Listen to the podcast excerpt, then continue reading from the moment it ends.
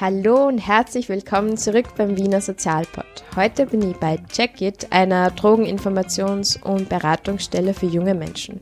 Die Homebase befindet sich im 6. Bezirk in der Gumpendorfer Straße.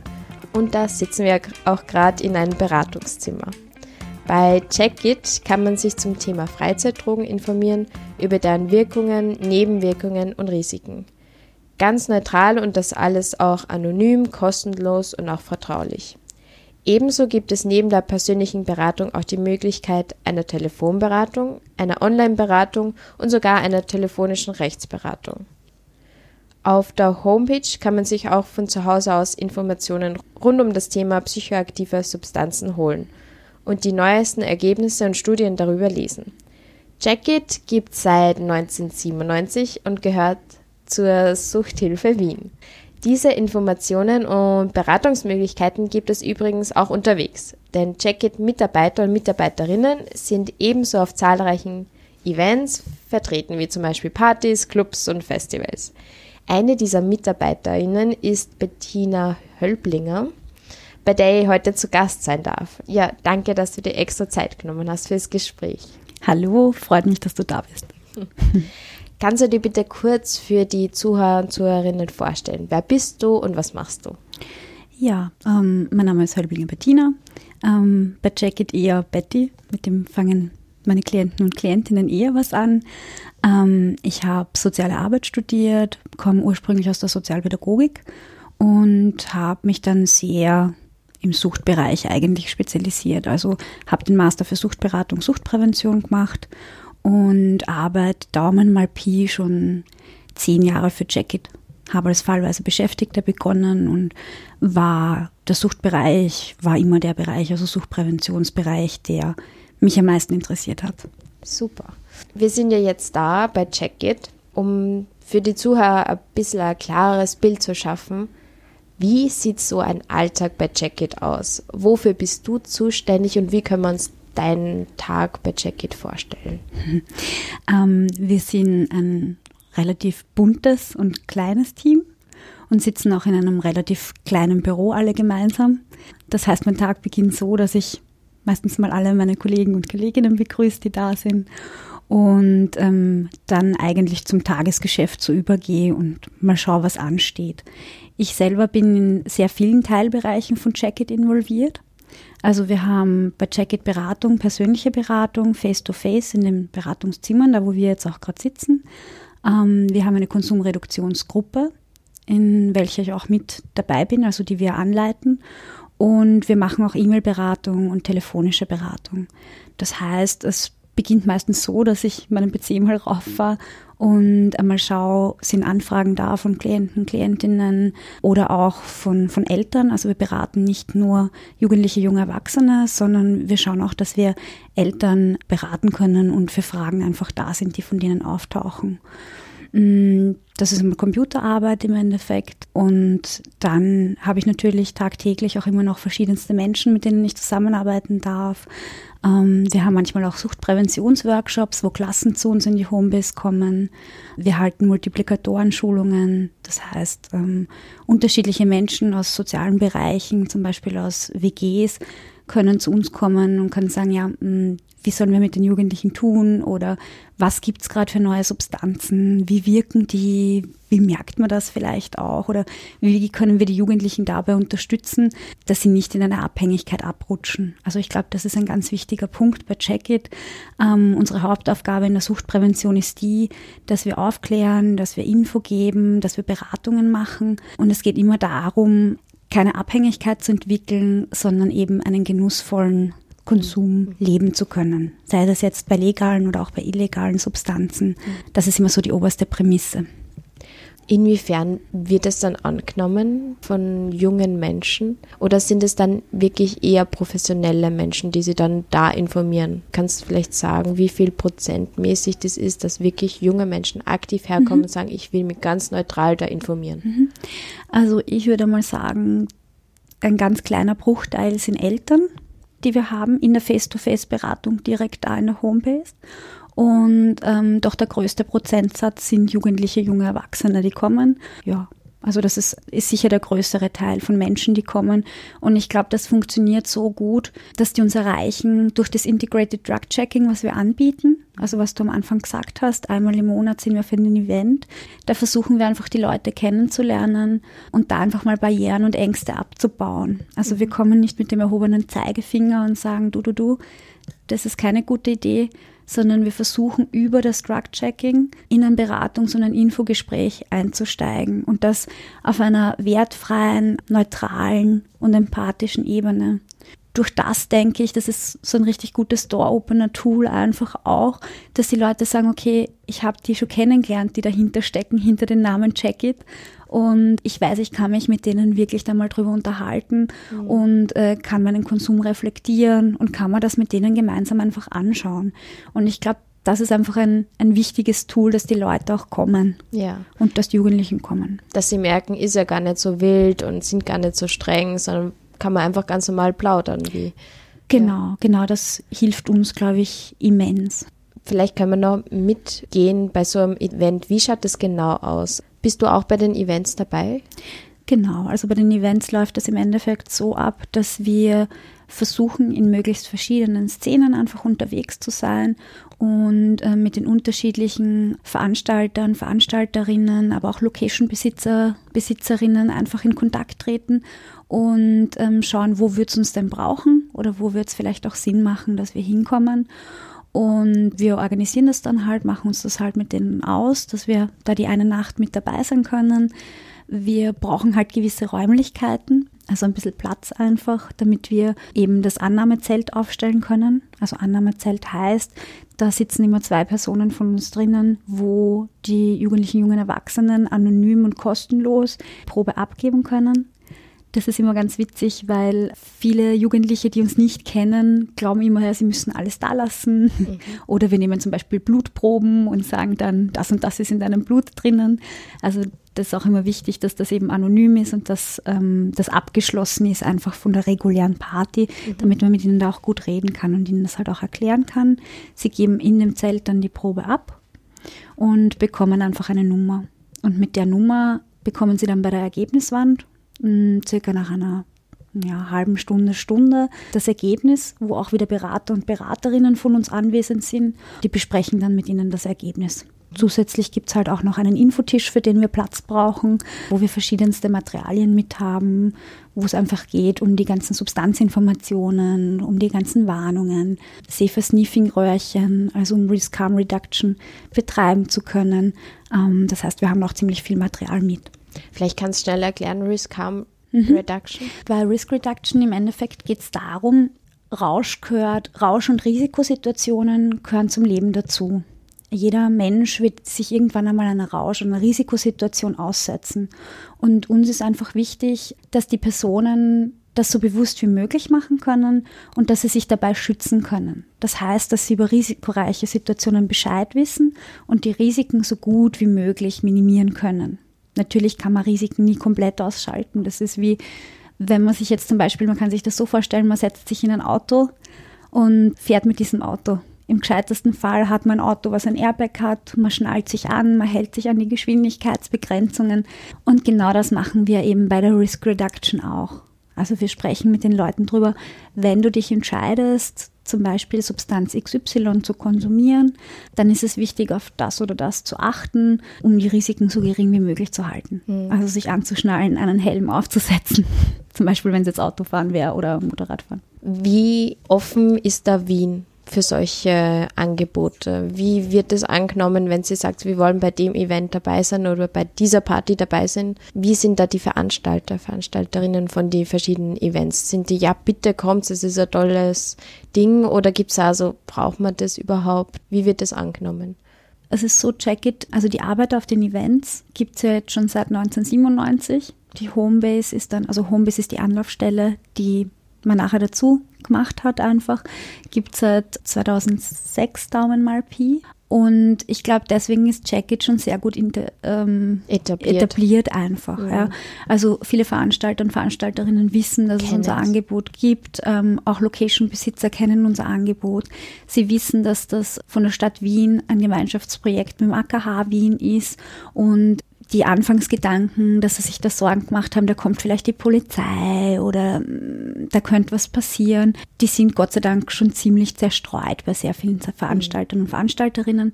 Und momentan ist es so, dass sich die Leute auch sehr freuen, wenn wir kommen und wir haben wesentlich mehr Anfragen, als wie wir abdecken können. Okay. Um, ähm, vielleicht ein bisschen besseres Gespür zu bekommen für den Arbeitsalltag. Um, ähm, kannst du von einer Geschichte erzählen, von einer Person, die du begleitet hast oder die du vielleicht auf so einem Event kennengelernt hast oder da jetzt in einer Beratung, die die total berührt hat, ob positiv oder negativ, aber einfach so um ein bisschen besseres Gespür zu bekommen. Prinzipiell finde ich, dass für mich als Sozialarbeiterin ist es so, dass mich jeder Kontakt zu, zu einem anderen Menschen berührt und dass man sich da einfach was mitnehmen kann. Also ich, ich finde, da passiert immer ganz viel, auch auf persönlicher Ebene. Also wir arbeiten viel mit motivierender Gesprächsführung. Das heißt, das Wichtigste ist einfach mal eine gute Beratungsbeziehungsebene herzustellen zu den Personen. Deswegen gibt es da sehr viele Personen mit sehr vielen kleinen und großen Geschichten. Ähm, was mich aber am meisten immer wieder berührt, ist, wenn ich Leute am Event kennenlerne und mich mit denen einfach mal unterhalte, wie, wie ihr Konsum ist, wie, wie es ihnen dann geht damit und die so langsam ins Reflektieren, ins Nachdenken drüber kommen, so, hm, hm, vielleicht ist es doch ein bisschen zu viel, wie ich konsumiere, vielleicht passt was einfach nicht dran. Und die kommen dann einfach wieder und melden sich und sagen, ja, du, ich habe dich kennengelernt am Event und ich, ich würde mir das doch gern anschauen mit dir. Und das Feinste finde ich immer, wenn, wenn du die Rückmeldung kriegst, ich finde es fein bei euch, weil ihr seid nicht von oben herab und ihr sagt nicht, tu das oder tu das oder arbeitet mit irgendwelchen guten Ratschlägen. Und ich finde das immer sehr schön, wenn man diese Rückmeldung einfach auch bekommt von den Personen. Und das ist einfach was, was sehr Persönliches. Und was ich bei Jacket sehr schön finde, ist, viele Suchtberatungsstellen oder klassische Suchtberatungsstellen arbeiten ja mit Menschen, die schon eine Abhängigkeit haben oder wo, wo schon ein großes Problembackerl mit dabei ist. Und bei Jacket hat man schon, also gibt es natürlich auch solche Personen, aber großteils haben wir Menschen, die wirklich super gut integriert sind, die studieren, die arbeiten gehen, die noch rundherum ein Leben haben, was gut funktioniert und ich begleite sie vielleicht kurz einen, einen kleinen Weg lang bei was, wo sie sagen, okay, hm, da möchte ich was verändern oder das möchte ich mal anschauen, ich möchte wieder mehr zu einem genussvollen Konsum kommen oder ich möchte vielleicht auch einmal eine längere Pause machen.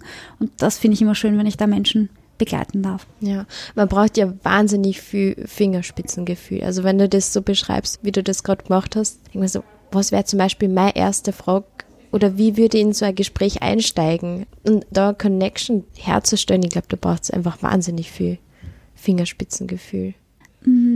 Das auf jeden Fall. Also ja. man muss sich auch immer sehr, sehr mit seiner eigenen Haltung auseinandersetzen. Wie, wie gehe ich an das Thema ran? Wie geht es mir mit dem Thema?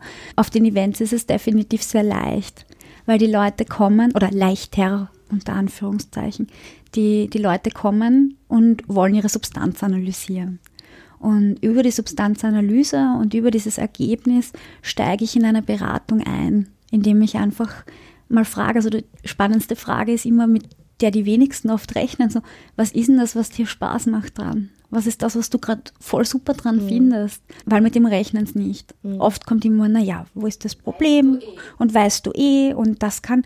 Und ich glaube, das ist der wichtige Punkt, dass man, dass man Menschen einfach mal zuhört und einfach versucht, sich da rein zu versetzen und zu schauen, okay, was, was ist da die Konsummotivation gerade? Mhm. In welchem Stadium bewegt sich die Person vielleicht gerade und, und was sind die Bedürfnisse und Wünsche von der Person, die gegenüber von dir sitzt ja. oder steht? Ich finde es also spannend, wie ich das erste Mal von Jackie gehört habe. Und dann habe ich also die Flyer gesehen. Und die Flyer finde ich so ganz besonders, weil sie einfach so die positiven Wirkungen hervorstreichen. Also extrem neutral. Also positiv und dann negativ.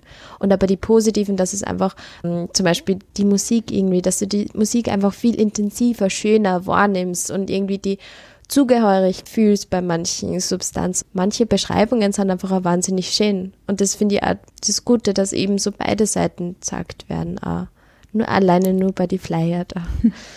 Ich glaube aber auch genau, genau das ist das Wichtige, weil es geht immer darum, eben Rausch und, und Risikokompetenz zu vermitteln. Und ich glaube, da ist es einfach wichtig, wie du sagst, was wir versuchen, beide Seiten aufzuzeigen. Und dann kann sich die Person selber entscheiden, okay, mag ich das machen oder mag ich das nicht machen. Ja. Aber ich muss von beiden Seiten Bescheid wissen. Ja. Tendenziell kommen mehr Mädchen oder mehr Burschen freiwillig zu den Events? Bist du oft gefragt? ähm, der, ja, das ist ein sehr spannendes, spannendes Thema, ein spannendes Phänomen. Prinzipiell muss man schon sagen, wir haben wesentlich mehr Männer in der Beratung als Frauen. Mhm. Das ist aber, glaube ich, schon auch so, weil es da einfach Unterschiede gibt zwischen Konsum bei Männern und Frauen. Und weil man sich auch immer wieder überlegen muss, wie spricht man welche Zielgruppe an ja, de facto haben wir einfach mehr, mehr Männer. Mhm. Bei, bei den Events ist es immer sehr spannend, dass meistens, wenn eine Frau abgibt, auch ein Mann mit dazukommt. Und also die kommen meistens so im, im Zweierpack. Befreundet oder Partner? Befreundet oder mhm. Partner, ja. Mhm. Aber definitiv äh, würde ich sagen, dass wir einfach mehr Männer haben in der Beratung. Mhm. Und altermäßig? Altersmäßig ist es ganz unterschiedlich. Also unsere Hauptzielgruppe ist natürlich jugendliche junge Erwachsene. Also ich würde sagen, die bewegen sich so von 14, hm, 16 bis um die 30 herum. Aber wir haben auch ganz unterschiedliche, also auf, gerade auf Events gibt es auch manchmal Gespräche mit Menschen, die sind 60, 50, also ganz unterschiedlich. Und drunter auch? Gibt es das auch schon? Hm, mal überlegen. Also die, die jüngste Beratung, die ich hatte, war mit einem Mädchen, das war 13 oder 12. Mhm. Die Sache ist aber die, dass ich glaube, dass unser Angebot einfach auch nur für eine gewisse Zielgruppe passend ist. Das heißt, auch unsere Workshops, die wir anbieten, bieten wir erst ab 16 an. Also unser Bereich der Suchtprävention, weil halt unsere Informationen und unser Material, was wir haben, schon für Jugendliche, junge Erwachsene ausgelegt ist, die Konsumerfahrung haben oder die vorhaben, vielleicht etwas zu konsumieren. Das heißt, unser Material kann man nicht universal in Schulen auflegen, was manchmal Lehrer gerne machen würden, mhm. sondern da braucht es einfach auch einen gewissen Hintergrund. Mhm. Gibt es da vergleichbare Organisationen in einem anderen Bundesland zum Beispiel? Ja, also es gibt, ähm, also wir kooperieren mit den Kollegen aus Innsbruck. Die heißen MDA Basecamp und die bieten ein ähnliches Angebot an wie wir, nur analysieren die nicht auf Partys und Festivals, sondern die haben eine stationäre Analysemöglichkeit. Okay. Das heißt, einmal die Woche, immer montags kann man hinkommen, kann seine Substanz abgeben und am Freitag vom Feiern im besten Fall hat man dann ein Beratungsgespräch, Infogespräch. Mhm. Und ähm, auf Partys und Festivals sind die schon noch unterwegs, aber halt nicht mit der Analyse. Okay. Ich finde halt, dass beide Angebote enorm wichtig sind. Also eben Analyse direkt, also Integrated Drug Checking mit Analyseberatung, Information gekoppelt auf den Events. Aber ich glaube, dass man eine andere Zielgruppe erreicht, wenn man es wirklich stationär, also abseits von Events anbieten würde. Mhm. Also ist es in dem Sinn ein sehr einzigartiges Projekt oder Organisation Check-It? Ich würde sagen, wir sind schon ziemlich die Vorreiter, auch in dem, wie wir analysieren. Also weil unsere Analyse ist ziemlich einzigartig und wir haben so ziemlich die besten Geräte von, von allen Drug-Checking-Projekten weltweit. Und das ergibt sich daraus, dass wir eben auch quantifizieren können. Also das, was, was uns halt einzigartig macht, also wir sind auch viel auf, ähm, also wir, unser, unser Chemiker-Team, unser Team, was im AKH sitzt, sind auch viel auf äh, Kongressen unterwegs und Tagungen. Und was uns einzigartig macht, ist, dass wir qualitativ und quantitativ analysieren können.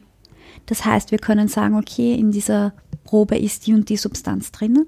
Und wir können aber auch sagen, es ist in der und der Dosierung drinnen, der Wirkstoffgehalt ist so und so hoch. Mhm. Das ist wichtig, um zu wissen, wie dosiere ich es, wie gehe ich weiter damit vor. Plus zusätzlich können wir wirklich sehr, sehr viele Substanzen analysieren. Und einfach so ein wissenschaftlicher Background auch.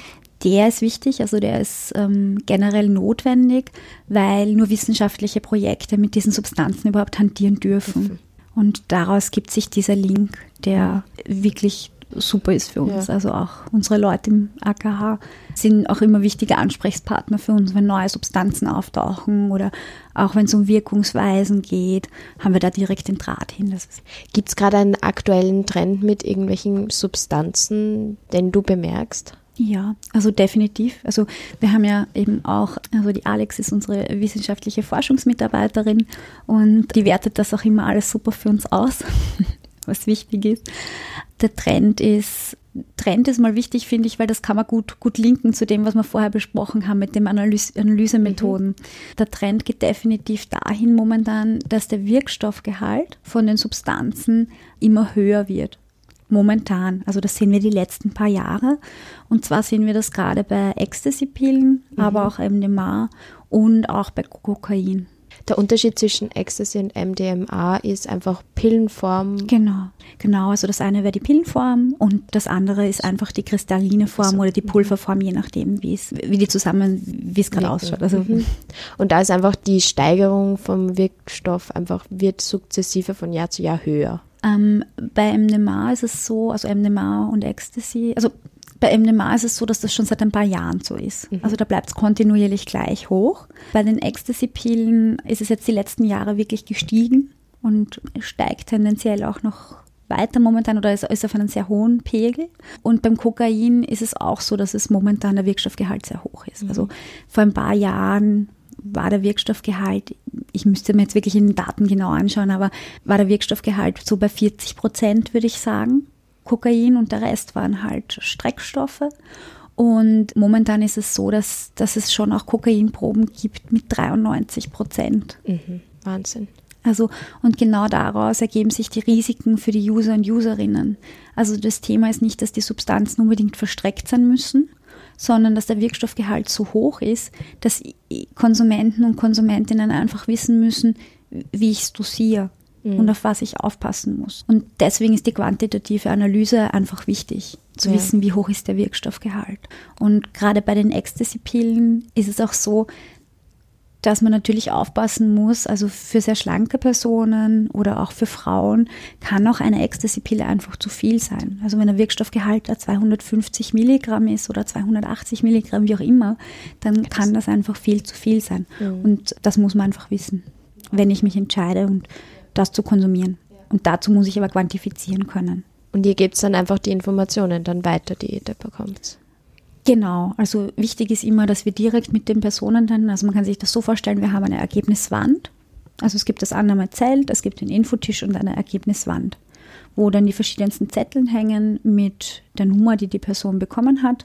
Und das funktioniert ein bisschen so wie ein Ampelsystem, nicht ganz. Also es gibt weiße Zettel, das heißt, okay, das ist das, was du erwartet hast. Du musst mit diesen und jenen Wirkungen und Nebenwirkungen rechnen oder du kannst.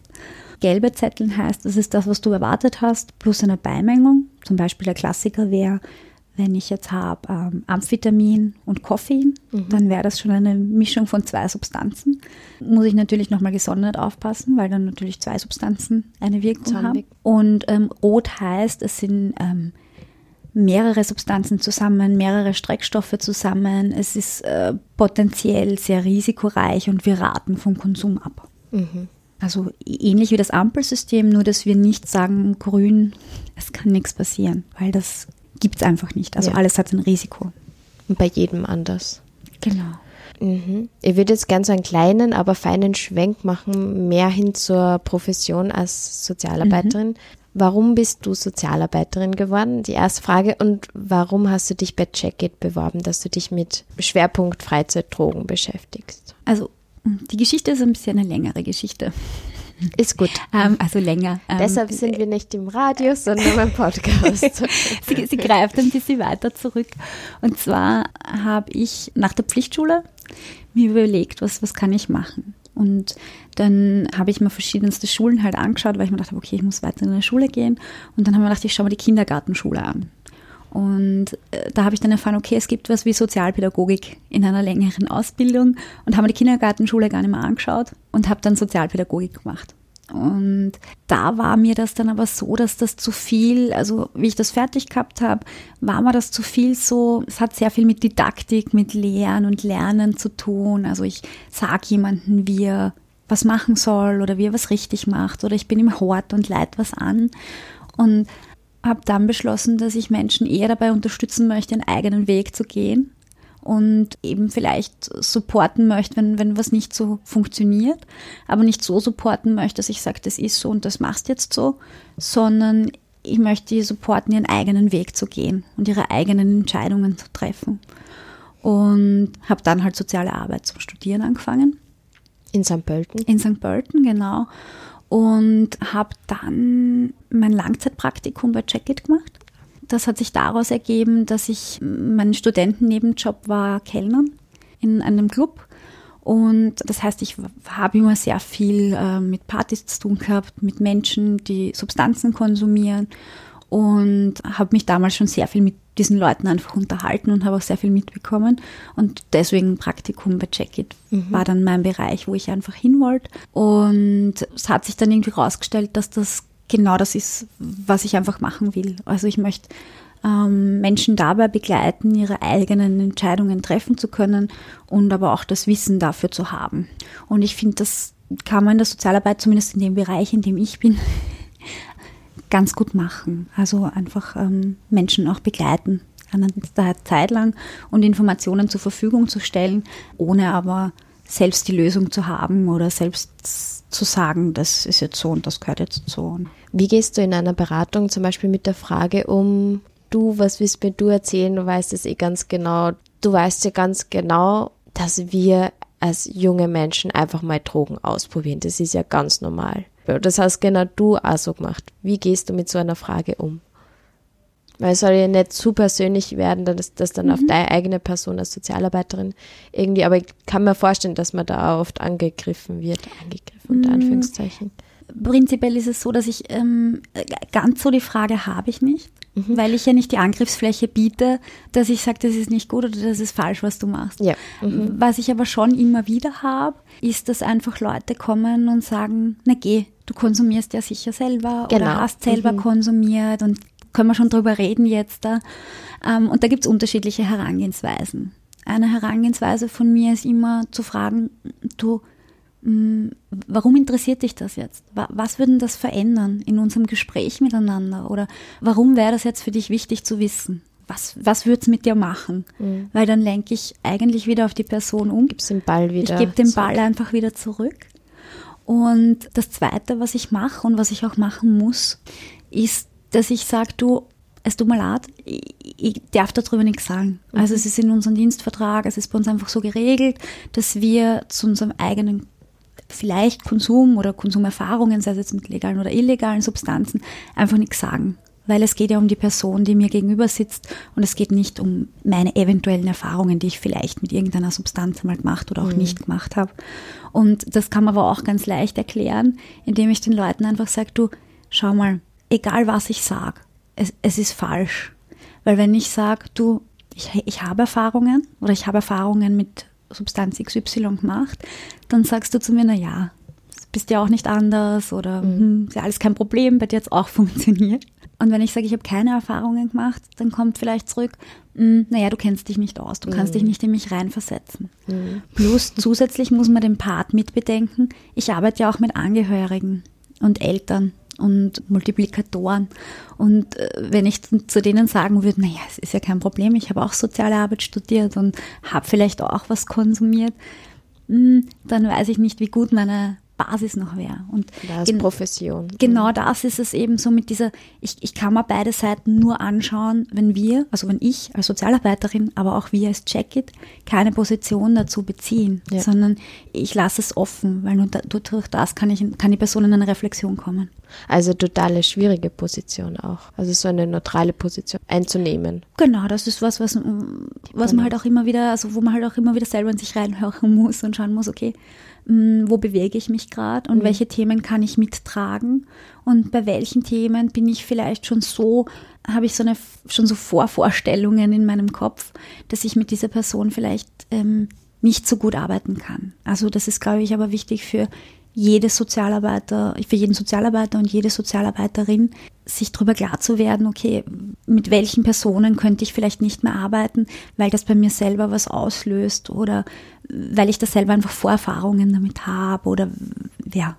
Das triggert. Das triggert mich zum Beispiel. Also mhm. ja. Zur Profession. Es geht ja immer wieder darum, auch die Profession zu rechtfertigen und darüber haben wir gerade ein bisschen sagen wir, gestreift, damit man ernst genommen wird. Hast du das auch schon öfter erlebt, auch in deinem privaten Umfeld, dass du deine Tätigkeit bei Jackie da rechtfertigen musst? In meinem privaten Umfeld, ja, bei meinen Großeltern. Mhm. Aber die verstehen die Tätigkeit der Sozialarbeit. Also die können da nicht sehr viel damit anfangen. Die kennen Sozialarbeiter nicht. Und ich muss sagen, ich glaube, sie täten sich auch sehr schwer, wenn ich sagen würde, ja, ich, ich bin manchmal auf Events und wir analysieren für jugendliche, junge Erwachsene Substanzen und machen dann Beratung und Information. Ich glaube, das wäre für die sehr schwierig. Mhm. Aber sonst in meinem, in meiner Bubble, in der ich mich bewege natürlich, habe ich da eigentlich kein, keine Diskussionen drüber. Wo man es natürlich schon immer wieder hat, ist, wenn Eltern anrufen und Eltern sagen, ja, wir möchten Substanzen analysieren, die wir bei Kindern gefunden haben. Wo wir dann sagen, naja, wir, können die nicht analysieren, weil wir nicht die Kontrolle für Eltern sind. Und dann immer versuchen müssen, mit den Eltern in Beratungsgespräche einzusteigen und umzuswitchen und zu schauen, was kann man da noch gut draus machen, wie kann man die Eltern jetzt noch abholen mit ihrem Bedürfnis. Aber im Großteil verstehen sehr viele Menschen das doch dann ganz gut, warum wir das machen und wie wir es machen. Und glaubst du, dass es extreme Unterschiede gibt, Stadt-Land? Ihr seid ja hauptsächlich in Wien unterwegs, auch bei Events. Wir sind hauptsächlich in Wien unterwegs, das stimmt. Es ist so, ich glaube, man muss es den Leuten erklären. Wenn man einfach nur sagt, wir testen Drogen, oder wenn man sagen würde, wir testen Drogen für Jugendliche auf einer Party, ähm, dann würden die sich denken, na ja, mein Gott, wo sind wir denn da? Das ist illegal und, und äh, was soll das?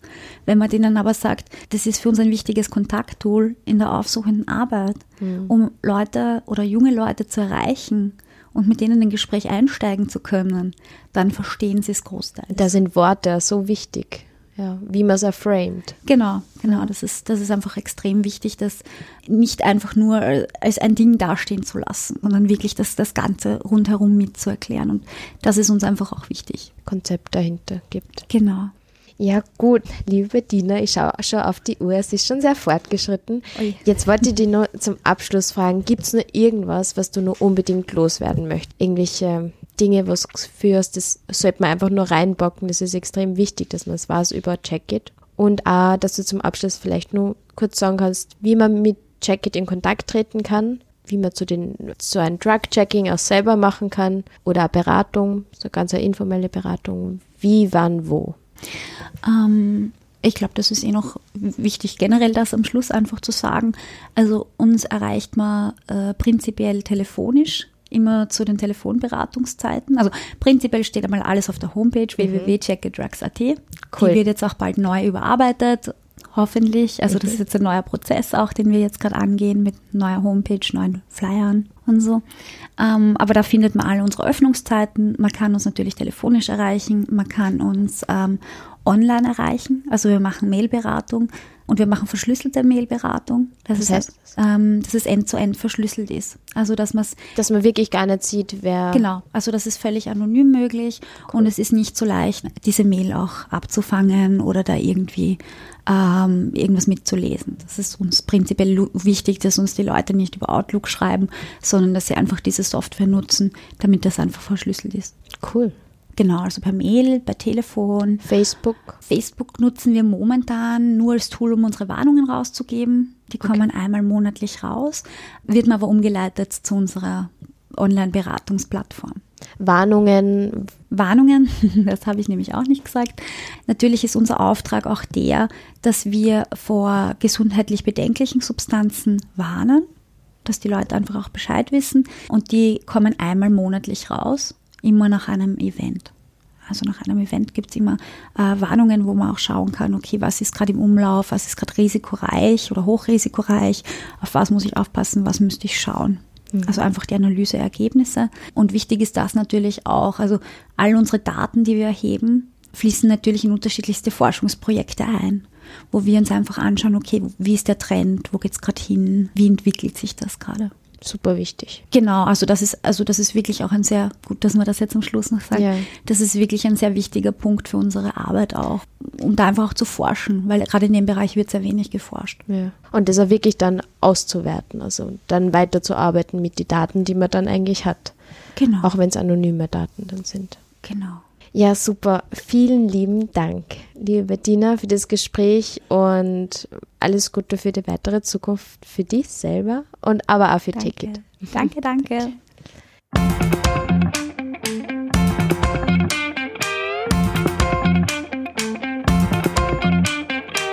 Das war also die Folge mit der Sozialarbeiterin Bettina Hölblinger von Jacket. Alle Infos zu der heutigen Interviewfolge gibt's wie immer in dem dazugehörigen Blogartikel, den ihr auf der Homepage findet www.wiener-sozial-pod.at. Genau zu dieser Sendung gibt's beim nächsten Mal eine dazu passende, kurze, informative Infosendung rund um das Thema Drogen und Drogenpolitik in Österreich. Wenn euch die heutige Folge gefallen hat, ihr was Neues dazugelernt habt, dann erzählt einerseits von der Organisation weiter, andererseits auch von dem Podcast. Das würde mich sehr freuen. Ja, wenn ihr den Podcast auch schon länger hört und ihr von der Idee dahinter begeistert seid, würde mich umso mehr freuen über eine Bewertung auf iTunes und auch über ein paar Worte von euch. Dann sage ich nur zum Abschluss bis bald, eure Maria vom Wiener Sozialpod.